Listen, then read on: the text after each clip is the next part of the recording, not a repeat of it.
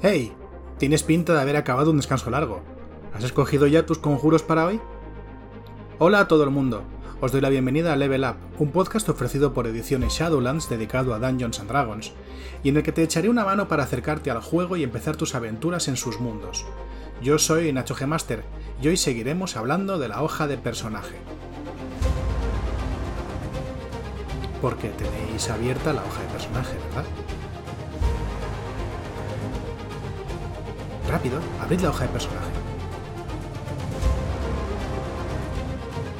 ¿La tenéis ya? ¿Sí? Mejor. Porque allá voy. Acordaos de que en el último capítulo tratamos los conceptos principales del personaje, su raza, trasfondo, clase, y los apartados que podemos ver en la columna izquierda de la hoja de personaje, las características, el bonificador por competencia, las salvaciones, las habilidades y otras competencias varias. Algunas de las cosas que veremos hoy tienen que ver con aquello, así que si te apetece repasarlo, bueno, pues echa un ojo si necesitas. Yo no pienso moverme de aquí. ¿Ya? Bueno, pues lío. Vamos a centrarnos hoy en la columna central de la hoja de personaje. Verás que se compone de varios casilleros eh, un poco apretaditos entre sí, que recogen un montón de conceptos muy interesantes y de valores que vas a usar muchísimo durante eh, las partidas de Dungeons and Dragons. Empezamos por las tres casillas que hay arriba de todo, tu clase de armadura, iniciativa y velocidad. En concreto voy a empezar por la segunda, porque así soy, soy un bárbaro. Tu iniciativa va a marcar lo rápido que eres capaz de reaccionar ante el peligro. Va a ser muy importante cuando combatamos, ya que haremos una tirada de iniciativa, que es un dado de 20 caras más el valor que hay en esa casilla, y cuanto más alto saques, tendrás la oportunidad de actuar antes en el combate. Calcular la iniciativa es muy sencillo, dado que su valor es exactamente el mismo que el modificador por destreza. De manera que lo que tengas en esa casilla va directamente a la iniciativa. Y en realidad, para muchos personajes, así se va a quedar el resto de su carrera. Para otros personajes, sin embargo, hay otras cosas que pueden modificar este valor, tanto dotes como rasgos de clase, etc. Luego al lado tenemos la casilla de velocidad. La velocidad es un valor que depende de la raza del personaje, aunque como siempre algunas opciones de personaje pueden modificarla, que representa lo rápido que te puedes mover. El valor de la velocidad está expresado en casillas por asalto, lo que quiere decir que se refiere normalmente, bueno, casi seguro, a la, la capacidad de movimiento que tienes en combate. Te habrás dado cuenta de que he hablado de pies y no de metros. No es un error, es que a Dungeons Dragons le da por medir las cosas en pies y pulgadas. Esto es porque es un juego de rol estadounidense y allí todavía emplean el sistema imperial, pero es que además de eso, pues se ha mantenido las ediciones extranjeras por aquello que le da un toque medieval y bueno, esas movidas a mí no me convence, pero la cuestión es que como la totalidad del juego está en pies, pues realmente no te vale la pena ir traduciéndolo cada vez que veas una medida. Al final te acostumbras a que un pie son unos 30 centímetros y por tanto unos 3 pies es un metro y haces la cuenta de la vieja y al final te salen los cálculos. Te decía que la velocidad depende de la raza, y es que la enorme mayoría de las razas tienen una velocidad de 30 pies, lo que quiere decir que en un asalto de combate pueden desplazarse 30 pies que vienen a ser unos 9 metros, más o menos. Aunque algunas razas tienen 25 pies, 8 metros, y otras tienen 35 pies, 11 metros. Es más sencillo todavía la conversión de pies por casillas. Como te dije, hay mucha gente que disfruta usando casilleros y miniaturas para representar sus combates de Dungeons and Dragons. Una casilla son 5 pies, por tanto, es fácil llevar la cuenta y saber que 25 pies son 5 casillas, 30 pies son 6 casillas y 35 pies son 7 casillas. En otros ámbitos del juego, la velocidad puede convertirse para dar valores de metros por minuto, o de incluso kilómetros por hora, o kilómetros al día. Hay tablas que lo van convirtiendo. Pero va a ser un valor que te va a servir sobre todo en combate, ya que verás que fuera de combate las distancias no son tan importantes, salvo quizá cuando estés haciendo viajes largos.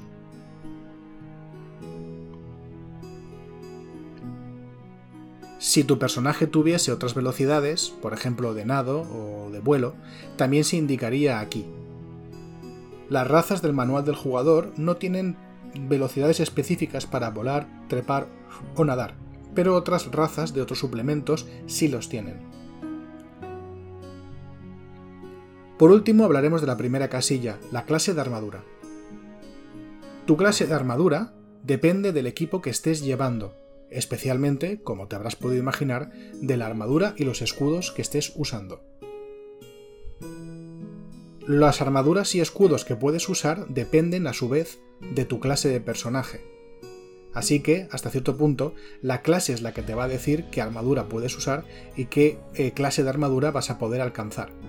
Las clases más acostumbradas a entrar en combate suelen disponer de armas y armaduras mejores y por tanto de clases de armadura más altas, aunque hay excepciones a esta regla. Los detalles de la clase de armadura y eh, las piezas de equipo que te la, te la conceden creo que exigen un poco más de detalle y lo vamos a pasar a un programa posterior.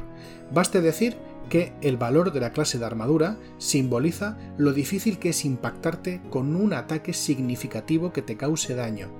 Fíjate que no he dicho lo difícil que es impactarte, sin más porque la clase de armadura no solamente representa lo rápido y lo ágil que eres y lo difícil que es darte un golpe, sino también lo difícil que es dañarte. Una clase de armadura alta puede representar a un guerrero completamente blindado, que probablemente no sea muy rápido, pero está tan chapado que es muy complicado acertarle con un ataque que le haga daño verás que esta es una de las muchas abstracciones que tiene Dungeons and Dragons, reglas que, como te dije ya en su momento, no son especialmente realistas, pero sí que son útiles para acelerar las cosas y para reflejar ese tono de aventura. En este caso, la clase de armadura sirve exactamente igual al guerrero muy ágil que lleva poca armadura pero tiene mucha destreza y es capaz de evitar los ataques, que al guerrero que es más lento, pero lleva muchísima armadura encima, por lo tanto la mayoría de ataques apenas le rascan la chapa. Aunque la clase de armadura depende del equipo que lleves, un personaje que no lleve ningún tipo de protección, ni armadura ni escudo, tiene una clase de armadura igual a 10 más su modificador de destreza. Sin embargo, hay clases que dan un valor distinto que veremos en la clase adecuada y en cada momento, reflejando o bien una resistencia brutal al daño o bien una capacidad casi sobrenatural para esquivar los ataques. Vamos a una parte importante del personaje. Verás que justo debajo hay dos grandes casillas rectangulares donde pone puntos de golpe actuales y puntos de golpe temporales. Debajo hay otras dos casillas donde pone dados de golpe, y salvaciones contra muerte. Todos estos conceptos están íntimamente relacionados y los veremos con mucho detalle cuando hablemos de los descansos, la recuperación y el daño. No obstante, creo que ahora puedo hacerte una buena introducción. Verás, en la casilla de puntos de golpe actuales, verás que hay una línea superior que pone puntos de golpe máximos. En general, tus puntos de golpe son una medida de lo que puedes aguantar el daño y lo que puedes el, el castigo que puedes recibir antes de ser herido de gravedad. Los puntos de golpe máximos son el estado óptimo de tu personaje. Son la cantidad máxima de puntos de golpe que tendrá en cualquier momento.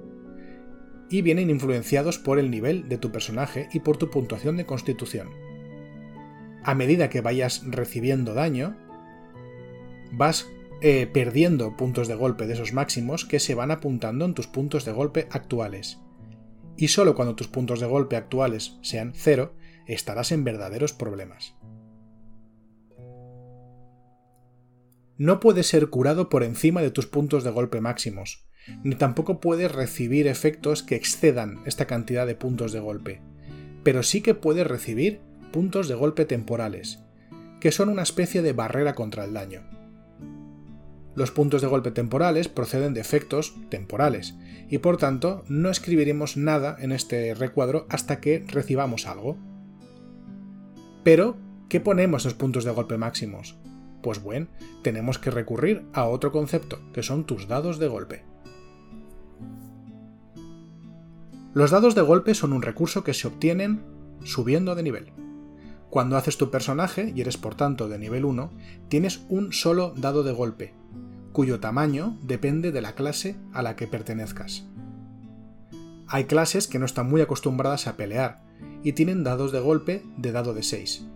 La gran mayoría tienen dados de 8 y las más robustas tienen dados de 10 e incluso dado de 12. Cuando haces un personaje de primer nivel, tus puntos de golpe máximos son iguales a el máximo valor de tu dado de golpe más tu modificador de constitución. Si tu clase tira un dado de golpe de dado de 8, tus puntos de golpe máximos a nivel 1 serán 8 más tu modificador de constitución. Cuando subas de nivel, ganarás un nuevo dado de golpe del tamaño adecuado a la clase a la que progreses. Si sigues en una clase que use dados de golpe de tamaño dado de 8, pues te quedarás con ese nuevo dado de golpe.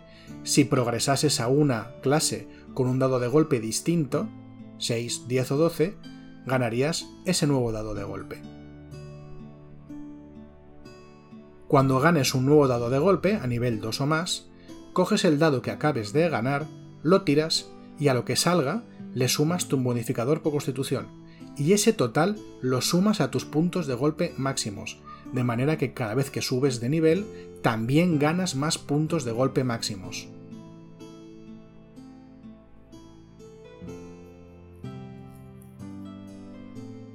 Alternativamente, también puedes, en vez de tirar el dado de golpe que acabas de ganar, eh, escoger su media alta, por ejemplo, para un dado de 8, la media alta sería un 5. A ese valor le sumas tu modificador por constitución y se lo añades a tus puntos de golpe máximos. Hay gente que prefiere ver los daditos correr por la mesa y darle un poco de emoción con el azar. Yo personalmente no soy de esos, y de hecho, yo te recomendaría que cogieses el valor de la media alta del dado.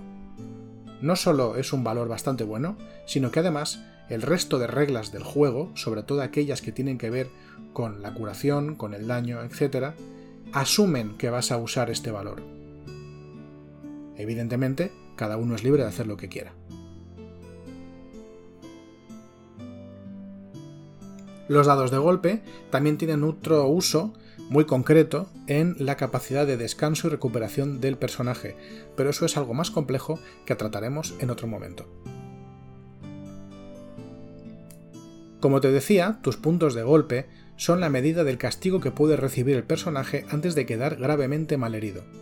Hay que tener en cuenta que los puntos de golpe no representan ni la fortaleza de tu cuerpo, ni tu sangre, ni tu masa, ni nada por el estilo. De ser así, sería muy difícil de explicar que un personaje de nivel medio pueda tener más puntos de golpe que un elefante de varias toneladas. En vez de eso, es más sencillo pensar los puntos de golpe como la capacidad que tiene el personaje de evitar daños graves, esquivándolo, soportándolo con su fuerza de voluntad o de otra manera moviéndose en combate de forma que estos impactos le hagan el mínimo daño posible. Un personaje que recibe daño y pierde puntos de golpe estará lleno de moratones y de cortes superficiales, pero solamente cuando llegue a cero puntos de golpe se considerará que ha recibido una herida especialmente grave. Y ahí es cuando empiezan los problemas. Cuando tu personaje cae a cero puntos de golpe, es cuando entran en juego las salvaciones contra muerte, una mecánica que representa ese estado entre la vida y la muerte donde un personaje está inconsciente y malherido y sus compañeros no saben exactamente si está con vida, no o cuándo va a morir. Las salvaciones contra muerte son una mecánica muy específica que también trataremos cuando hablemos del daño y la curación.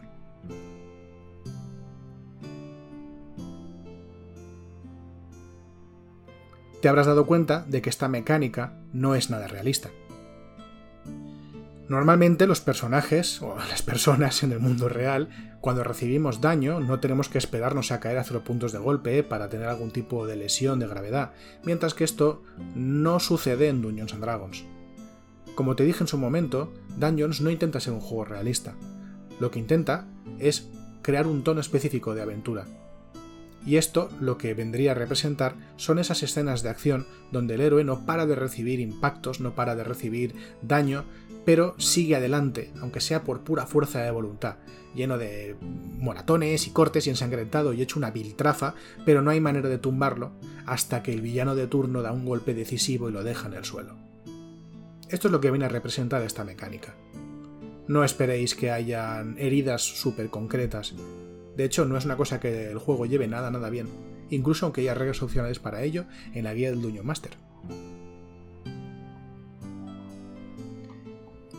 verás que abajo, a mitad de esta columna, hay un cuadro grande donde pone ataques y lanzamiento de conjuros. Aquí es donde vamos a registrar los ataques que vamos a poder hacer con las armas y los conjuros que sepamos. Es una manera de resumir estas reglas para no tener que calcularlas cada vez.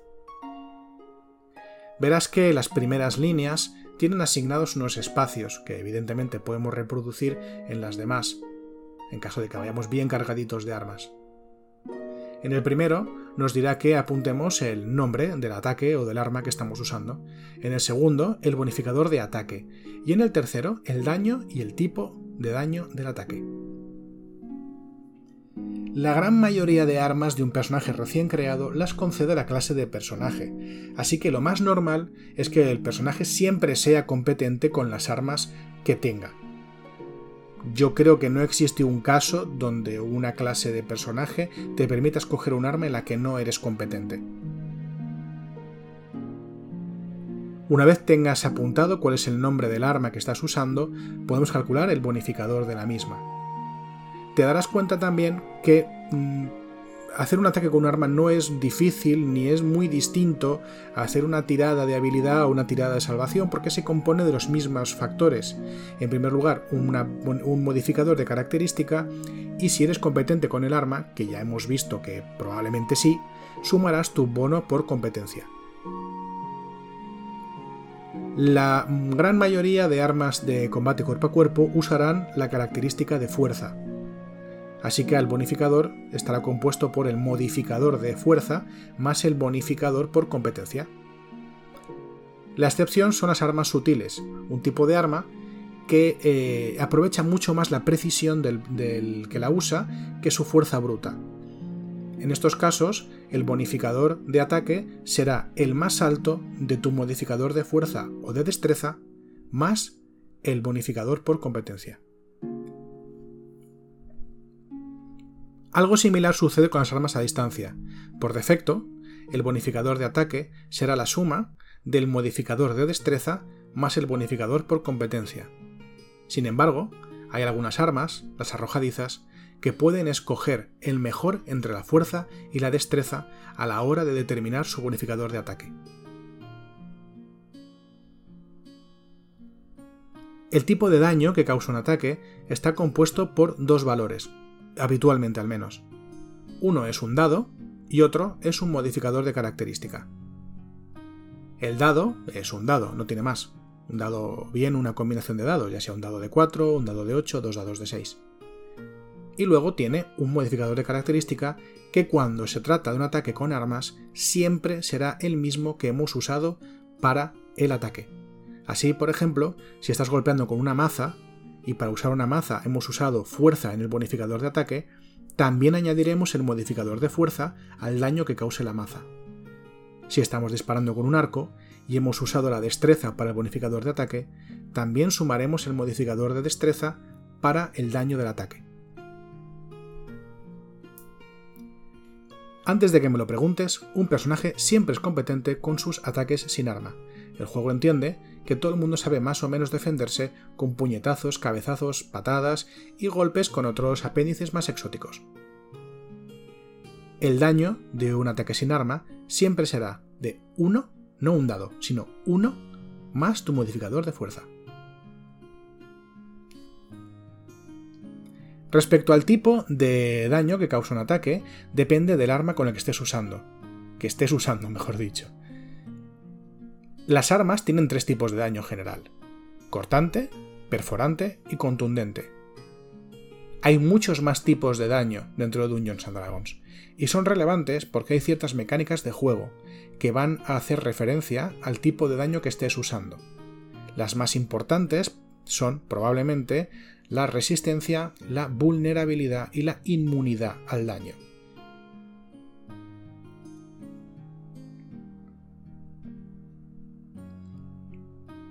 En estos espacios también podrías eh, escribir el nombre, bonificador de ataque y tipo de daño y cantidad de daño de los conjuros que de manera más habitual estás usando para atacar.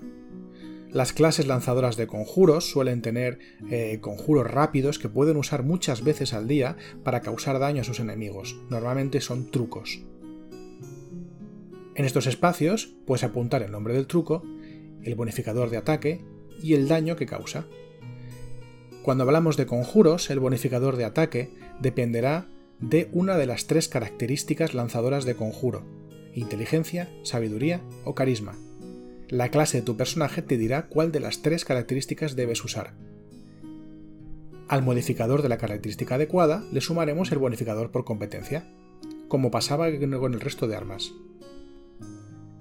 Pero también tendremos un tipo de daño, y te imaginarás que en el caso de, eh, los conjuros, este tipo de daño será algo más exótico que con las armas. Podemos encontrarnos todo tipo de energía, desde las más típicas como el relámpago, el frío o el fuego, hasta ácido, fuerza arcana pura o incluso la energía necrótica que pudre la materia. Al contrario de lo que sucede con las armas, normalmente el daño de los conjuros no añadirá el bonificador de característica, a menos que una regla específicamente así lo diga. Te darás cuenta de que algunas de las opciones de personaje que escojas pueden modificar tanto los valores de ataque como de daño de las armas que uses. En cada caso lo dirá claramente y te dirá qué tienes que cambiar.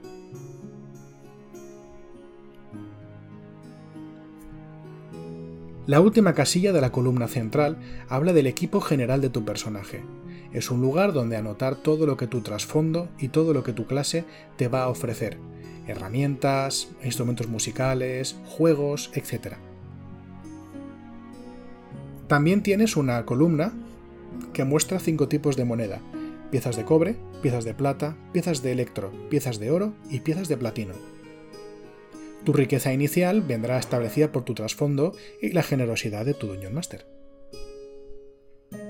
Pese a que normalmente usarás piezas de oro o piezas de plata, lo cierto es que Dungeons and Dragons establece, pues como has visto, un sistema monetario algo complejo, así que, bueno, encontrarás, encontrarás precios expresados en todo tipo de moneda. Pero todo lo que tiene que ver con la moneda, el equipo y los detalles de las armas y armaduras los veremos en un programa posterior. Así pues, hemos visto que la columna central está compuesta por varios eh, apartados que se explican más o menos rápido, pero que tienen una importancia considerable dentro de cómo se juega a Dungeons and Dragons. La armadura y la clase de armadura, por tanto, las armas, la moneda y el equipo las trataremos en un programa específico dedicado exclusivamente para ello. Los puntos de golpe máximos, actuales, temporales, los dados de golpe y las salvaciones contra muerte las trataremos con mucho más detalle en un programa dedicado al daño y la recuperación. Muchísimas gracias por escucharme hoy y nos vemos en el próximo programa.